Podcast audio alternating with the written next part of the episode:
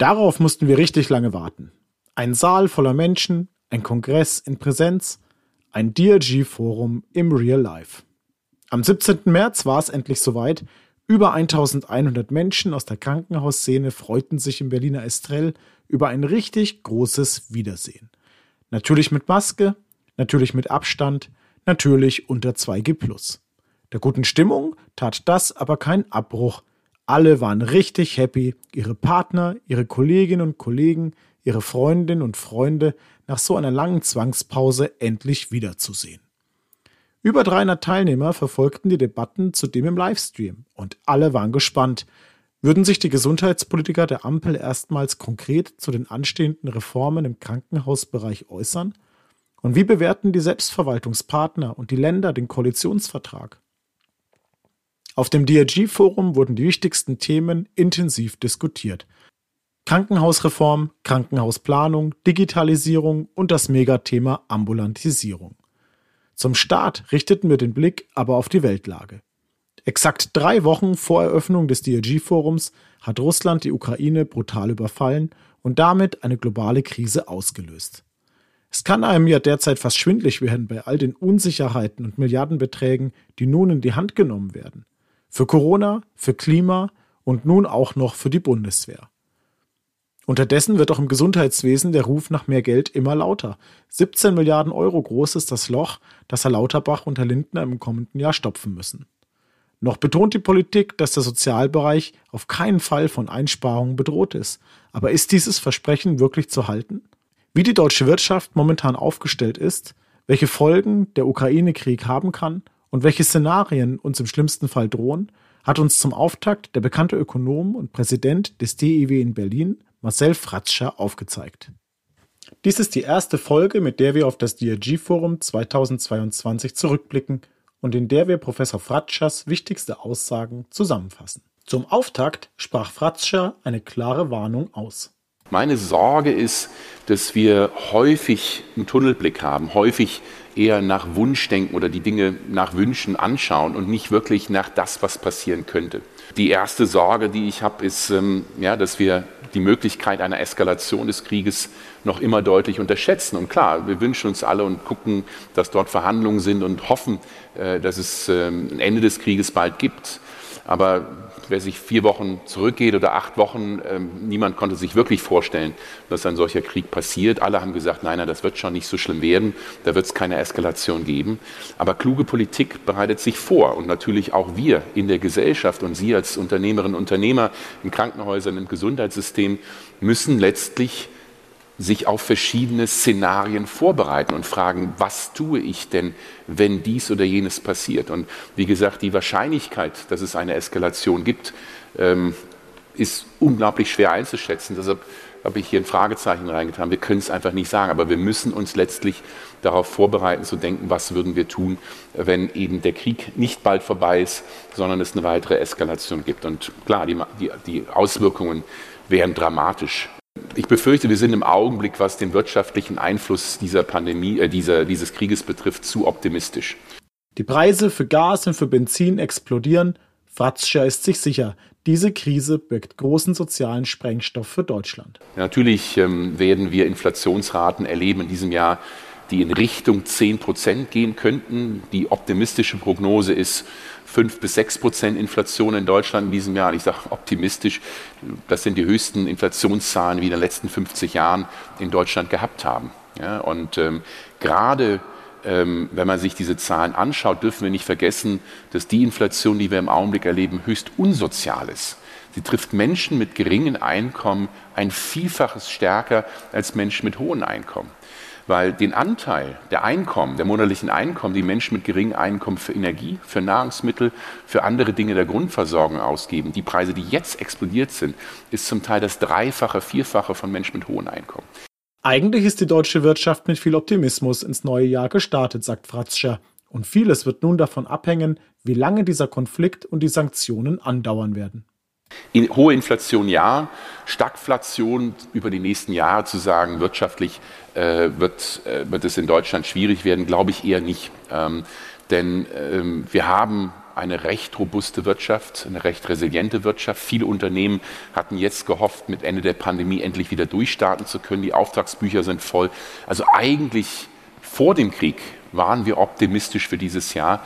Und die Hoffnung ist, äh, dass auch dieser Wirtschaftsschub, wenn der Krieg denn hoffentlich äh, irgendwann vorbei ist äh, und diese Eskalation der Sanktionen, wir in eine Situation kommen, dass die Wirtschaft wieder durchstarten kann. Mit einer Fehleinschätzung räumt Fratzscher direkt auf. Den Fehler, den wir in Deutschland, in Europa in den letzten Jahren, letzten zwei, drei Jahrzehnten gemacht haben, ist, dass man gedacht hat, Russland ist doch eigentlich wirtschaftlich global gesehen unwichtig, macht ungefähr ein Prozent der Weltwirtschaftsleistung aus. Aber was wir häufig nicht realisiert haben, ist, dass Russland systemisch wichtig ist, weil Russland zum allergrößten Teil Rohstoffe äh, exportiert. Das ist jetzt mal so der, die Zusammenstellung der Exporte Russlands 407 äh, Milliarden Dollar äh, pro Jahr, das war für 2021. Und Sie sehen, welche Bereiche, das ist vor allem Energieprodukte, das sind vor allem andere Rohstoffe, ähm, wo ähm, Russland extrem wichtig ist. Äh, dazu gehört auch Nahrungsmittel wie Weizen ähm, oder Düngemittel, die sie brauchen für viele Bereiche in, in, in der Landwirtschaft. Und das macht Russland systemisch wichtig und relevant, weil sie können nicht schnell von russischem Gas wegkommen und es ersetzen durch Flüssiggas, LNG, was häufig erwähnt wird. Ähm, das ist eine Illusion. Die Forderungen nach einem Importstopp von Gas und Öl aus Russland werden immer lauter. Fratzscher warnt aber vor überhasteten Schritten. Moralisch völlig richtig. Wer möchte schon diese Summen an Geld äh, Putin zur Verfügung stellen? Ähm, aber wir müssen eben auch mitdenken, die Frage, hilft es uns, den Krieg zu stoppen? Äh, und was sind die wirtschaftlichen Auswirkungen? Und ähm, hier, das sind Simulationen von Bruegel im Institut in Brüssel, ähm, die gesagt haben, was würde denn passieren? Können wir wirklich ohne Gasimporte aus Russland leben? Und die Antwort ist eigentlich nicht. Kurzfristig kann die Anpassung zum größten Teil nur über eine weniger Nachfrage, also weniger Konsum bei den Unternehmen und bei den privaten Haushalten stehen. Und meine große Sorge ist, dass ähm, wenn es wirklich so weit kommen sollte, dass es ein Gas- und Ölembargo gibt, dann werden wir eine ganz, ganz tiefe Rezession in Deutschland haben. Wir rechnen mit sechs, sieben Prozent weniger Wachstum, also eine tiefe Einbruch der Wirtschaft. Nicht nur von der Angebotsseite. Viele Unternehmen, viele energieintensive Unternehmen werden nicht mehr produzieren können. Im, im Chemiebereich, auch in der Automobilbranche werden nicht mehr in der, in der, Lage sein, diese Kosten zu bezahlen. Und der Staat wird auch sagen, bitte macht zu, weil ihr, ihr verbraucht so viel Energie, äh, das brauchen wir anderswo. In Berlin hat die Debatte über den richtigen Umgang mit dieser Krise bereits begonnen. Sparen oder investieren, Schuldenbremse einhalten oder nicht. Professor Fratscher hat dazu eine klare Meinung. Mein Punkt ist, mein Kernpunkt ist, wir sehen durch den Krieg, dass die ökologische Transformation dringender denn je ist, dass wir aus der Abhängigkeit von russischem Gas und Öl viel schneller rauskommen müssen. Nicht erst in 10, 15 Jahren, sondern innerhalb der nächsten zwei, drei, vier Jahre. Das heißt, einen viel stärkeren Umstieg auf erneuerbare Energien, auf neue Technologien, auf äh, energiesparendere, effizientere Systeme. Und der zweite Aspekt für mich, deshalb nenne ich diesen Begriff einmal zusammen, sozial-ökologische Transformation. Eine ökologische Transformation wird nur gelingen, wenn wir auch eine soziale Transformation haben, wenn wir die Sozialsysteme stärken.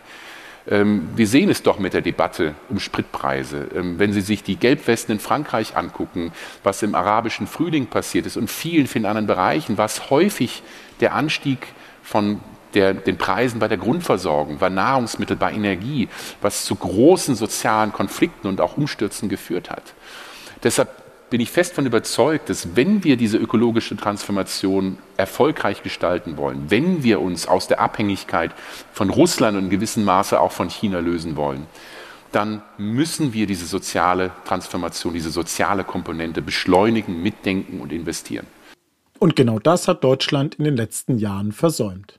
Wir haben in den letzten 20 Jahren in Deutschland staatlich gesehen eigentlich von unserer Substanz gelebt. Wir haben viel zu wenig öffentliche Investitionen gehabt in Daseinsfürsorge, in Infrastruktur, äh, in Grundversorgung.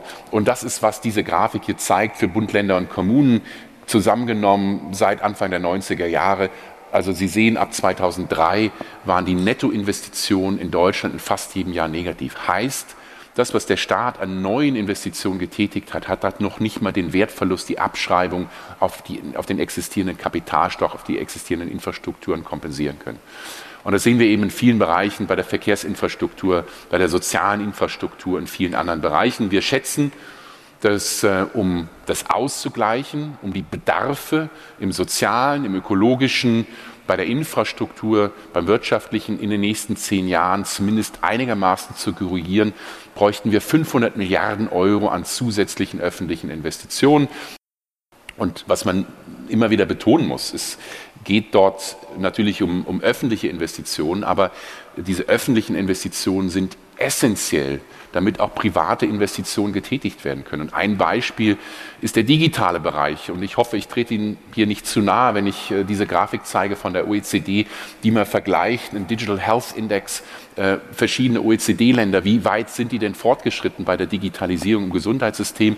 Und Deutschland scheidet da nicht gut ab schneidet schlecht ab. Und natürlich ist ein Faktor, wenn man eine der schlechtesten digitalen Infrastrukturen in Europa und unter den Industrieländern hat, dann ist es auch nicht überraschend, dass diese digitale Transformation auch im Privatsektor wie Beispiel der, beispielsweise der Gesundheit schwierig ist. Äh, große Herausforderung ist, können wir uns das leisten? Müssen wir jetzt nicht den Gürtel enger schnallen? Wir haben eine Schuldenbremse, die in Deutschland schon seit 2019 oder 2020 nicht mehr eingehalten wird, weil der Staat die, den Kosten der Pandemie 500 Milliarden Euro, äh, das sind ungefähr 12, 13 Prozent einer jährlichen Wirtschaftsleistung, zusätzlich Schulden aufgebaut hat. Jetzt kommen 100 Milliarden Euro nochmal für Verteidigung dazu. Müssen wir jetzt nicht den Gürtel enger schnallen. Und wenn wir die Schuldenbremse äh, ernst nehmen, dann muss der Staat in den kommenden Jahren massiv den Gürtel enger schnallen und auch im sozialen Bereich streichen.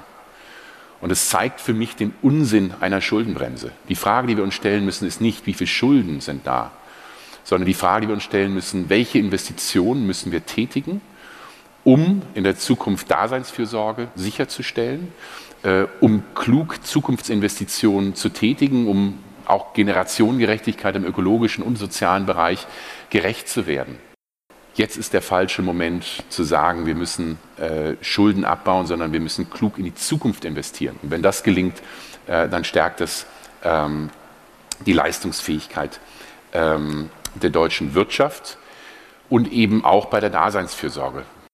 Ein Sparpaket im Gesundheitsbereich wäre für Fratzscher genau das falsche Signal.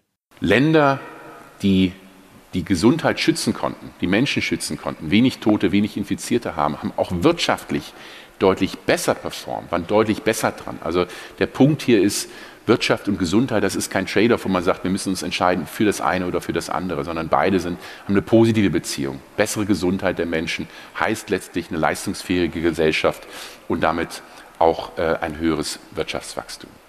Eine Frage aus dem Publikum, ob eine Wirtschafts-Finanzkrise nicht genau der richtige Moment für eine Strukturreform sei, beantwortet Fratzscher so. So traurig es ist, aber manchmal benötigt es Krisen, damit uns die Augen geöffnet werden. Und äh, mit der Pandemie ist meine Hoffnung und auch Erwartung und auch, wie Sie wahrscheinlich auch im politischen Bereich sehen, dass die Entscheider mittlerweile jetzt bewusst geworden ist, ja, äh, wir sind nicht so gut aufgestellt im Gesundheitssystem, wie es sein sollte. Klar, im Vergleich zu anderen Ländern sind wir sicherlich gut, aber bei unseren anderen an, eigenen Ansprüchen, glaube ich, hinken wir hinterher. Und das Gleiche gilt jetzt mit dem, mit dem Krieg in der Ukraine, wie ich die ökologische Transformation, die sozial-ökologische Transformation beschrieben habe, dass auch hier hoffentlich das ein Augenöffner sein wird, dass die Politik sagt, wir müssen nicht blockieren, also Besitzstandswahren, sagen, wir wollen alles Alte so bewahren, wie es ist, sondern nur wenn wir uns verändern, werden wir da rauskommen. Und äh, gerade diese Besitzstandswahrung, ich habe es an dem Beispiel der Abhängigkeit von russischem Gas und Öl beschrieben, hat letztlich auch mit zu den Problemen beigetragen. Das dürfen wir nicht vergessen. Das war natürlich eine Steilvorlage für die weiteren Diskussionen auf diesem DRG-Forum, über das wir auch in diesem Podcast in den nächsten Folgen noch berichten werden. Eine ausführliche Zusammenfassung aller Sessions lesen Sie in unserer Sonderausgabe von F&W, die Mitte April erscheint. Alle Teilnehmer des DRG-Forums können die komplette Rede von Professor Fratzscher sowie die weiteren Videoaufnahmen und Audiomitschnitte im Veranstaltungsarchiv unter drgforum.de abrufen. Und wenn Sie im nächsten Jahr das Familientreffen der Krankenhausbranche auf gar keinen Fall verpassen wollen, dann merken Sie sich am besten schon mal den 30. und 31. März 2023 vor. Dann sehen wir uns wieder im Estrell in Berlin.